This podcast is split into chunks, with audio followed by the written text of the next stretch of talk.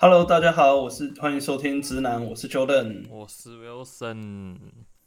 哎，那这一集我们的安东又缺席了，因为他最近可能真的是太忙了。好，每次开场我就觉得我好不习惯，我通常是接在第二个的。对，嗯，对对啊。然后最近呢，还要忙到九月最最近。对啊，对啊，他现在最近就是时间赶不过来，所以这这一两集可能都大概是我跟 Wilson 来录这录制节目的部分。嗯、那最近哦，这一集我们想要跟大家讨论一下最近最火最火的一个呃新闻，也就是说，据说这个韩国那边呢做出了这个在室温，然后也在正常的大气压下诶的超导体。那刚好我们的 Wilson 他之前也是算是业内人士，那 现现在就就我自己局外人来说，就是很多东西我看新闻，这个说是真的，那个说是假的。然后这一集有请，然后 Wilson 也刚好一些比较第一手的消息跟我们来分享一下。嗯，对，就是毕竟做材料研究了嘛，可能就是比较贴近这个超导体一点的。那就我所知。就是我们我们这边也有研究室，就是有把这个材料已经合成出来，那就是那个传说中的 LK 九九是吧？对，LK 九九没错。那 OK OK，怎怎么说呢？这个如果有稍微在追新闻的话，就是大概都有看到那个影片嘛，会悬浮嘛，就是那个材料有悬浮起来，所以其实超导体。就先来讲一下超导体它本体好了啦。超导体它本体其实有蛮重要的性质，就是它零电阻嘛。那是为什么会悬浮呢？它悬浮的这个原因是来自于它零电阻。就是说，你可以简单的理解，就是说，你假设假设是一个线圈好了，你线圈今天假设有个磁铁通过的时候，它不是会产生一个抗磁嘛？就是它会产生一个抵抗的电流，然后去把这个磁铁抵抗掉嘛。但是对对对，你超导体也可以把它想象成是一个线圈，但是它这个线圈是零电阻的，所以它产生的这个抵抗的这个反向的那个力量呢，是永远不会消失的，因为它是零电阻，所以它的抗磁性是来来源于它本身是超导体这件事情。但是，呃，我大概说一下我理解哈，就是你说因为零电阻等等于是它它上面的的电子会一直在上面。通过，所以这导导致它产生这个磁力，然后让它可以一直浮着，是这样。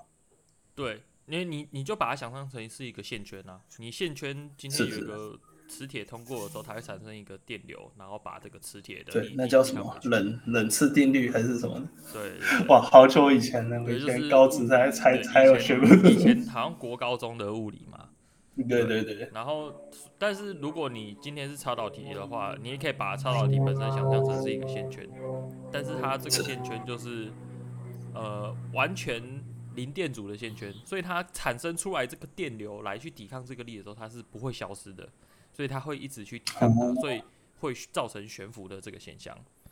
所以不管是零电阻或是抗磁，这两个都是对于超导蛮重要的性质。那今天大家先先说目前的研究进度啦。目前研究进度看起来是好像是没有没有人能够复现，就是以实体的实验来讲，没有人能够复现这个结果。对，但是现在还是分两派啦。我我个人认为啦，就是可能比较不支持，就是觉得他不是超导的那一派人，通常都是比较偏实作的，因为目前。实作的哦，就是你实际实际去合嘛，合了之后测不出来，那就是没有。对，就是目前很多人认为不是他，他不是超导的话，就是比较偏实作。但是有些认为他是超导，可能就是比较偏理论派一点。就因为理论派目前的理论是说，就是之前前几天那个美国那边有出一篇论文，就是说他们跑、哦、跑模拟啊，跑完之后认为说他的这个。呃，整体的超导机制是合理的，就是可实现的。是，但是因为它是一个什么一维超导链嘛，所以你要在那一个维度上让那个粒子整齐的排列，非常非常困难。哦，对，欸，可以解释一下什么叫做一维超导链？哦，这个要从很久很久以前开始说起，应该说你在这个。低压情况下为什么会造成超导？呃，不是应该说低温啊，抱歉，低温情况下为什么会造成超导？是从这个 BCS 理论开始嘛？BCS 理论算是一个很超导.算是大家比较认可的一个理论啊。但是它出来之后，它能够 fit 到差不多四十 K 到五十 K 左右的超导体，就是它是非常非常的能够包含的。嗯、对，就是大家算了一下它的理论理理论值，大概就是在四十到五十 K。但是后来之后，就它一出来之后，结果突然之间就就被那个 YBCO，YBCO 是一个，等一下应该也会一直提到了，YBCO 也是一个超导体，但是它是第一个突破，就是 BCS 理论。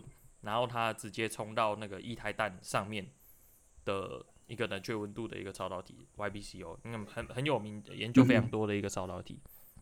是不是？我记得这个应该也是我们台湾台湾之光嘛，就是就是台台湾的一个呃知知知名的教授，哎，那个什么吴茂吴茂孔吴教授的他的他的实验。对对对，他当初合成出这个 YBC 的时候，他也很惊讶，他也是一直反复确认。他觉得这个东西不能出错，对，所以是是是，所以就是说，我们的这个 BCS 理论，它它的概念就是说，你当你的粒子不太，因为你低温到高温的话，它在那个粒子上面的表现就是粒子运动、粒子的震动嘛。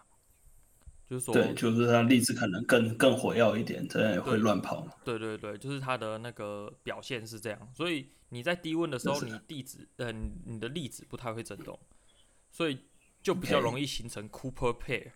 这个 Cooper pair 呢，就我就不再继续解释了哦。反正就是你 在粒子两个相互之间不太会震动的情况下，它就比较容易形成 Cooper pair。那这个 Cooper pair 呢，就是形成超导机制的原因。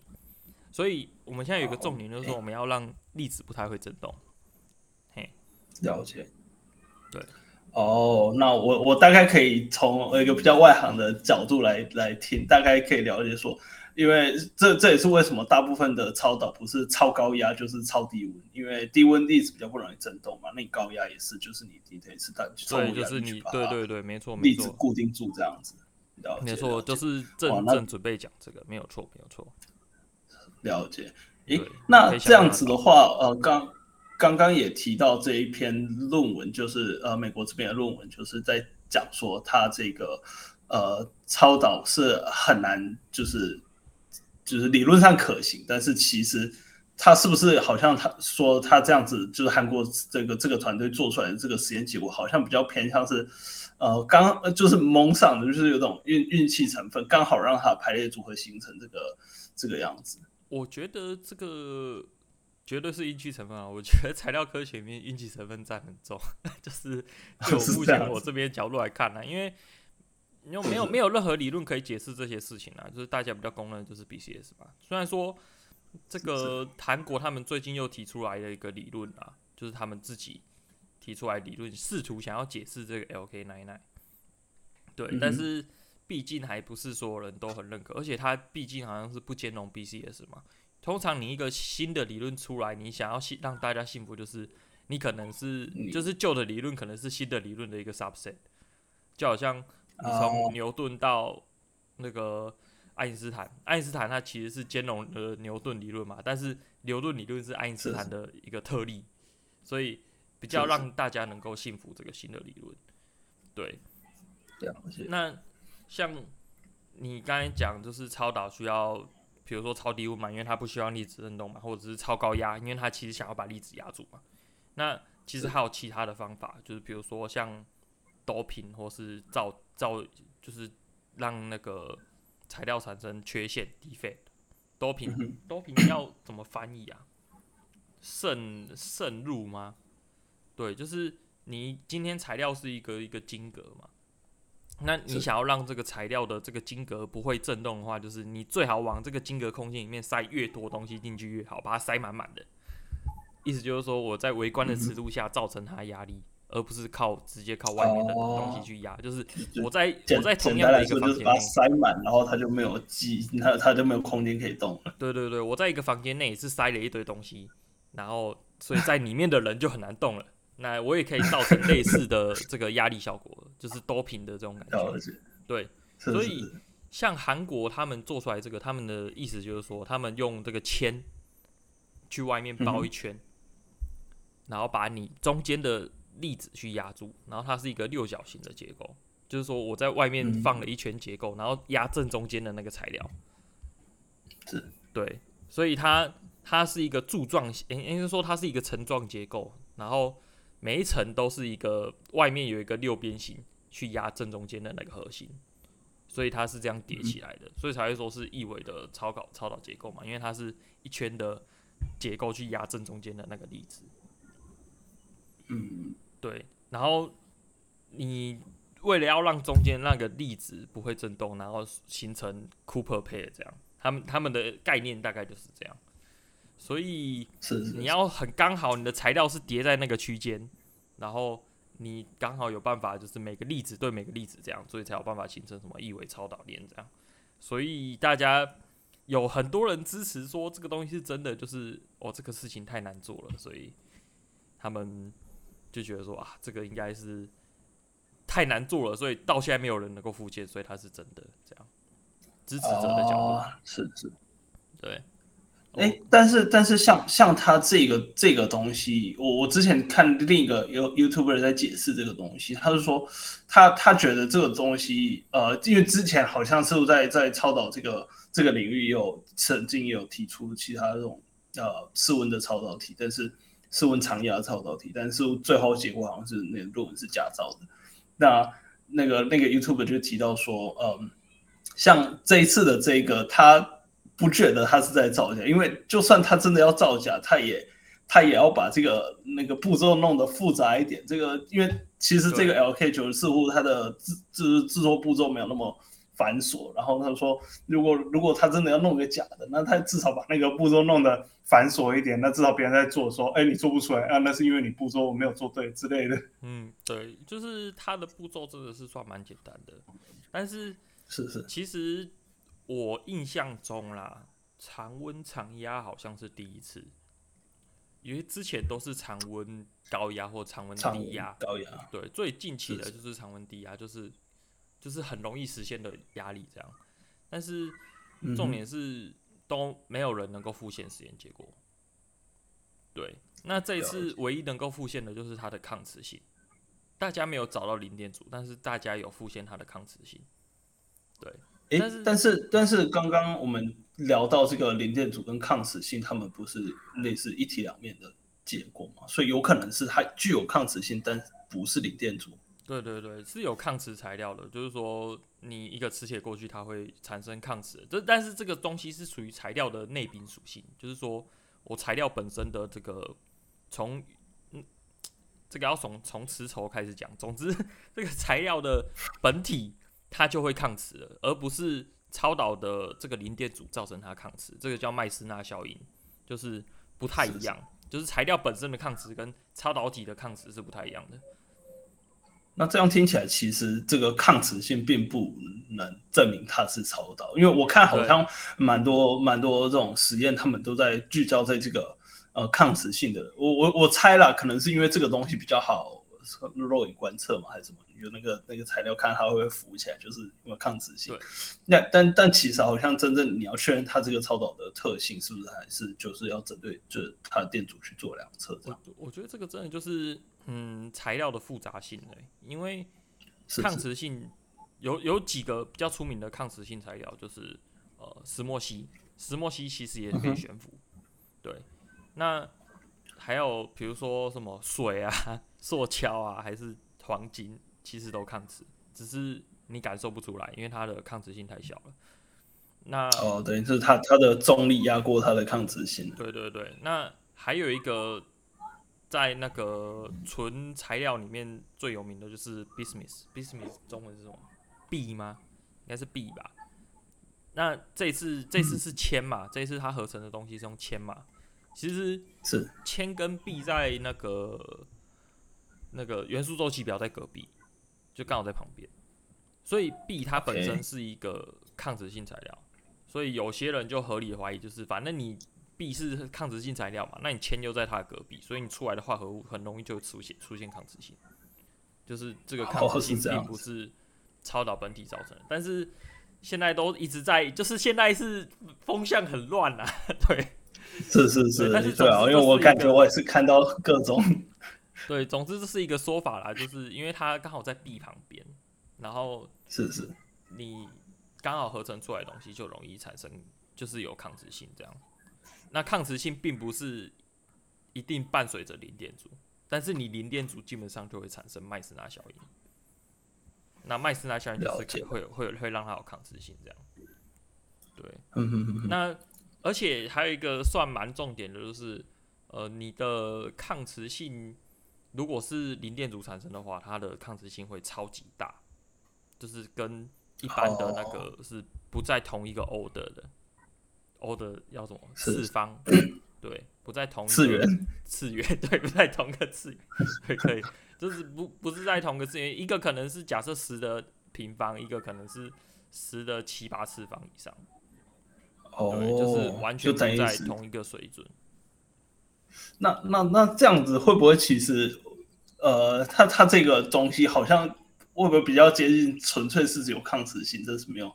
超导，因为我看他有机会，呃，这个之前我们好像有聊过，因为呃，他那个实验影片出来嘛，他那个就是有一种要浮不浮的感觉，他他其中一边还浮不起来。嗯、那之前我们聊到就是说，这个东西有可能是呃，它什么材质不均匀造成的，那也定对，但似乎好像有可能纯粹就是它是具有抗磁性，但是它没有超导，所以它这个浮，它它本身的重力就。没有办法整个被撑起来，这样对，所以扑朔迷离的部分又来了，就是对对对，大家就是认为我我感觉现在大家就是现现象看到了，但是理论上是怎么样一回事，大家就是现在有各种假说嘛，那就是要等待真正实验去验证各种。理论各种，反正我们这一集就是打屁嘛，把各种情况丢给大家，让 大家去思考一下。对，那算算是闲聊，顺便科普，顺便统整一下现在到底发生了什么状况，这样子。对，那还有另外一个，那刚刚刚刚呃，Wilson，你们这边有提提到你们你们现在的实验室有做出来是吧？呃，对啊，对啊，对啊，我们就是看到抗磁性啊。就是我们本身就是看到抗磁性，但是没有看到零点组这件事情。但是复杂事情又来了，因为它是一个整体的，就是你合成出来的材料，它是一块东西。那你在量测的时候，你不能单量一个点，你不能单量什么？诶，这个附近的原子什么的，不太可能。对，你只能量，你只能去量测这整整颗材料的整体表现。所以很多人就会说啊，它可能超导成分。比较低压，超导比例比较低压，所以假设你今天一个部分是诶、欸、零电阻，一个部分是多少多少，然后但是你零电阻的部分实在实在太低了，它就会被其他的部分稀释掉，因为它是两个整体表现。那也有可能是诶、欸，你有量出这个抗磁性，但它超导比例实在太低了，所以抗它抗磁性很弱，就是也不因为它是一个 average 的表现，因为你只能量一整块材料，是是。对。所以也是有报告出来说什么，哎、欸欸，我量这个点跟量这个点这个电阻不一样啊，有些地方有什么电阻这样这样，这个是 是，对，哎、欸，那我我我挺好奇的、哦，那像因为我看到这这个东西它做出来其实是比较小一块的，嗯，那它为为什么没有人想说把这个东西就做大块一点，那不是比较好量吗？呃，其实蛮大块的啊，不是吗？我印象中大概也有个台币五块十块的大小吧。对对对，但但但那又又会，你像你刚刚又会调说，就是它它可能这个超导部分就是太小了。那那如果你再这把这个东西再再弄得再更大块一点，有时候一个一个桌板一样大的话，呃 这个、那这样会不会比较好撑？这个可能需要金钱的力量。OK OK OK，没有，而且它的加工过程可能会更难。因为它加工过程要抽真空嘛，那你一个材料那么大的空间要抽真空的话，嗯、本身就不是一件这么简单的事情。啊，因为你你在烧制这个材料的那个空间要抽真空，对，是就是会比较麻烦一点。对啊，所以这是很多限制啊。所以韩国这次这个材料那个人是说叫 LK 奈奈嘛，你有去看他的理由吗？为什么叫 LK 奈奈哦？是作者的名字吗？还是对 L L L K 是就是两个作者的开头，就是他一个姓李，一个姓 King 嘛。但是奈奈是说他们一九九九年就发现这个材料，所以他搞了二十几年还是搞不明白这东西怎么来。他他搞了二十几年，然后他其实中间大概放弃了大概五六年以上的时间，因为没钱。他们说他们烧制了 几千个嘛，oh. 那这次成功的 sample 好像可能就是百分之零点一成功的几率这样。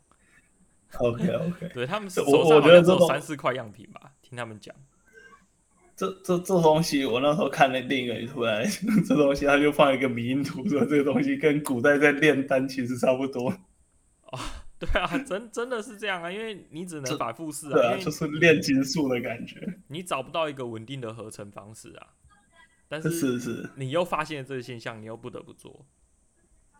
是是是。对，然后其实你看去看他那个图，我个人啊，我个人先先说，我超导本身是没有到超级专业，就是可能比一般人还略懂。对，总之我一开始去看他那个图的时候，我觉得蛮有趣的点是，他那个图你不看他的 order，就是你不看他的强度的话，真的很像超导。就是很像超导会有的表现，欸、就是你去看他的那个数据图，但是不支持的不支持他是超导的人，单纯就是看那个它的大小，就是说它这个大小实在是太小了，就是跟这个超导比起来，它的表现还不至于到超导，因为我记得它的电阻好像是十的负二欧姆嘛，那嗯，一般你在量超导体可能要量到负六、负七以上，就是哦，就是要足够小，对，就是。他觉得他的这个电阻还是太大了，我记得好像铜就可以达到类似的大小了。哦，就是那种比较比较呃导导电性比较好，导电性比较好的，对。所以有一些可能呃支持，就是觉得它不是超导的人，就会认为说这个材料基本上是一个呃低电阻的抗磁材料。这样是是，对，因为抗磁性跟这个是不冲突的，就是不一定要。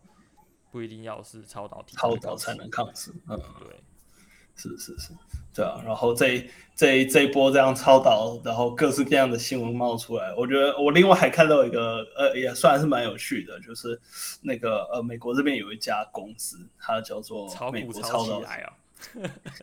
对他他对，这虽然不是任何投资建议，但是反正他那一天那个 LK 奶奶出来之后呢，呃，他他那个股票就直接飙涨了，不知道。应该有有有到倍吧，但那重点来了，其实这些公司没有在做超导体，它纯粹是名字有超导体而已。对，那这就是就是跟之前那种民营股也是很类似，就是美国这边像之前有比较有名的事件，像什么 GameStop，就是一家做游游戏呃类似像普雷伊那种公那种那种连锁店这样子，然后反正就是那种乡民的力量炒起来的股票。哦，那那个 GameStop 吧，对 GameStop，嗯，对吧、啊？我个人也是觉得，其实我们这边，我个人感觉啊，就是好像，诶、欸，大家群众来讲，可能没有到这么接触超导领域的话，大家就是很觉得这种这东西是真的嘛。但是以我这附近 某些了解很多的人，都会觉得它不是真的。那、啊、我个人是观望角度吧，就是既期待又怕受伤害，因为已经太多次试温超导了，太多真真真假假的。对，反正就就等嘛，就是等更多研究成果，我们可能还要再让超导飞一下，要再让 要让它继续飞一下，看研究成果是怎么样。对，但总之目前是没有人成功复现，然后也没有更进一步的东西出来能够佐证，这个实在是。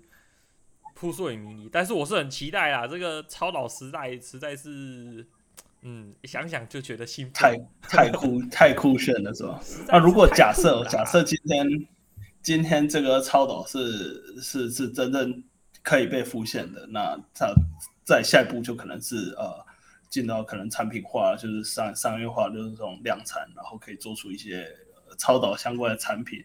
如果从假设是这样子的话，那你最期待是？怎么样子一个产品可以问世？一定一定是跟我们的 AI 尬起来了嘛，对不对？那 A、啊、AI 不是很缺电吗？你要要算 AI 要很缺电嘛？啊、那我们今天把这个超级电脑里面全部换成超导体，哇，这个运算速度飙升，而且我而且超导体本身也会就是有益于量子运算。是，对，所以就我个人还是对于这种计算机啊、运算这一类的，可能会比较三 C 的这种比较着迷啦。当然，它可以应用的地方绝对是不止这些，太多太多了。是是是是。那你呢？你期待哪部分？我，我应该会像是我，因为像像你从嗯呃耗能角度来说，这个超导就会很很大幅度的去影这个，譬如说像电动车嘛，电动车我觉得现在最大的问题就是那个电池嘛，嗯，所以呃假设今天超导真的可以复现的话，我在也蛮期待它可以在电动车这个领域就是有更更不一样的发展。哦因为我觉得这电动车像是什么特斯拉，他们他们这样做这电池，其实其实我就呃我如果记得没错的话，特斯拉他们应该算是这电动车里面续航里程最长的。可是你就很明显看到天花板就在那边嘛，可能就个五六百公里，就天花板就在那边。而且你像锂电池，它这种东西就是会沿着随着每年它你。车久了，它那个电池寿命一定会衰减嘛。但如果今天真的是这个超导出来的话，我就蛮期待说，哎、欸，这个电动车可以有一个蛮突破性的发展。什么东西都可以盖一下超导啊，马达，对对对，马达吧。然后我记得电池结构好像也可以用。电池，对，电池本体。可以用那个什么超导储能哦，一听就很炫。什么超导马达？对，就我觉得这 这有点像之前那个，我觉得我们小时候不是有一波那个奈米时代，你知道吗？就是什么东西都要加个奈米。哦、是。那现在就是什么东西加个超导就好像很厉害，什么超导发热衣，超导了还发热是什么鬼？就是有些人就说这个这个电视还准备出动了。是是是，对这个电视台是超的。坏，哦对啊，就跟前一阵子可能六七年前吧，哎是，那是那个时候石墨烯嘛，嗯、石墨烯出来的时候也是各种各种石墨烯产品，对啊，什么石墨烯袜啊，石墨烯保险套啊，什么乱七八糟的。也也可以差个算差个题外话，就是石墨烯其实也是超导体，啊是这样子吗？但是它的超导性是要。在低温吗？还是对，它是它是低温超导，我忘记是几 K 了。对，但是石墨烯真是一个很神奇的材料啊。那它要形成超导的方式也很神奇。好，我记得也因为这个拿诺贝尔奖吧，就是因为它就是石墨烯，你可以想象它就是一个网格嘛。那它好像在这个网格夹夹角是一点四度还一点五度左右，它会变成超导。我不知道他们怎么发现这东西的，总之，两个网格相差这个角度的时候，它就会变超导体。我我觉得这超导这个领域，或者说像你刚刚讲材料的领域，这 让我每次看到看到这些，我都在想，这东西它怎么弄出来的？我也我也这么觉得。它，对啊，就这这跟炼金术没什么两样，我每次都在想。不是跟炼金术没什么两样，它本身就是炼金术，就是炼金术的一个延伸，只是可能结合现代科学，然后你可能有一些量测方法、观测方法，可以可以比较准确的去复现它。我觉得确实本质上还是炼金术。嗯其实就是不知道可可能我还没到达他们的那种高度吧。从我这边角度来看，就是大家在在这个材料领域里面。当然是有理论存在，这当然是有，但是是你更多的是你的实作跑在你的那个理论前面，太多现象等着你去用你的理论去解释。对，所以是你现在做出来，哎，这个东西有。对，超导性，然后他就赶快可以找一个理由去兜出来，这样像刚刚像我们现在看到的 LK 九九也是各式各样的理论啊，这个什么东西太小没办法测啊，都材质不均，各种乱七八糟的理由都有。总之就是想办法去解释一个这个眼前的现象，为什么到底会这样子？对，而且我我觉得现在有点两头跑，你知道吗？所以我之前有认识一些做做实验的人，就说他很很有有时候很讨厌那个做做理论的。他说：“啊，是你，你那个理论预测那东西到底怎么做啊？根本做不出来啊！你理论，你这个 到底是预测什么？是是是，对。总之 就是现在还是存在着这种类似的问题啊，这个没办法。对，而且就是是是是就是理论有时候朝那边走，走了很远，但是我们的这个实验的部分完全做不出来，又或者是实验那边 发生的.发现了一个非常非常神奇的现象，这个超导体，但是理论那边没办法解释。我觉得还是要有更多的合作啦，去把这部分去做起来，不然的话实在是太难了。对，对啊。好，那我们今天也聊了很多，从我们最近很火的这个 LK99，然后聊到这一些背后的现象，跟一些 Wilson 帮我们科普一下。对，对然后对啊，然后各式各样，然后很宅，对对，很容易造成这个驾驶危险性的。我就驾驶在开头这个驾驶这一集，你可能也要再补一下，我可能会听到睡着的部分。好，那不管我们观众朋友里面如果有任何的呃想法，对这个超导体呢，或者是对于未来的这些想象呢，都也欢迎留言告诉我们。那我们今天节目就到这边，大家拜拜，拜拜。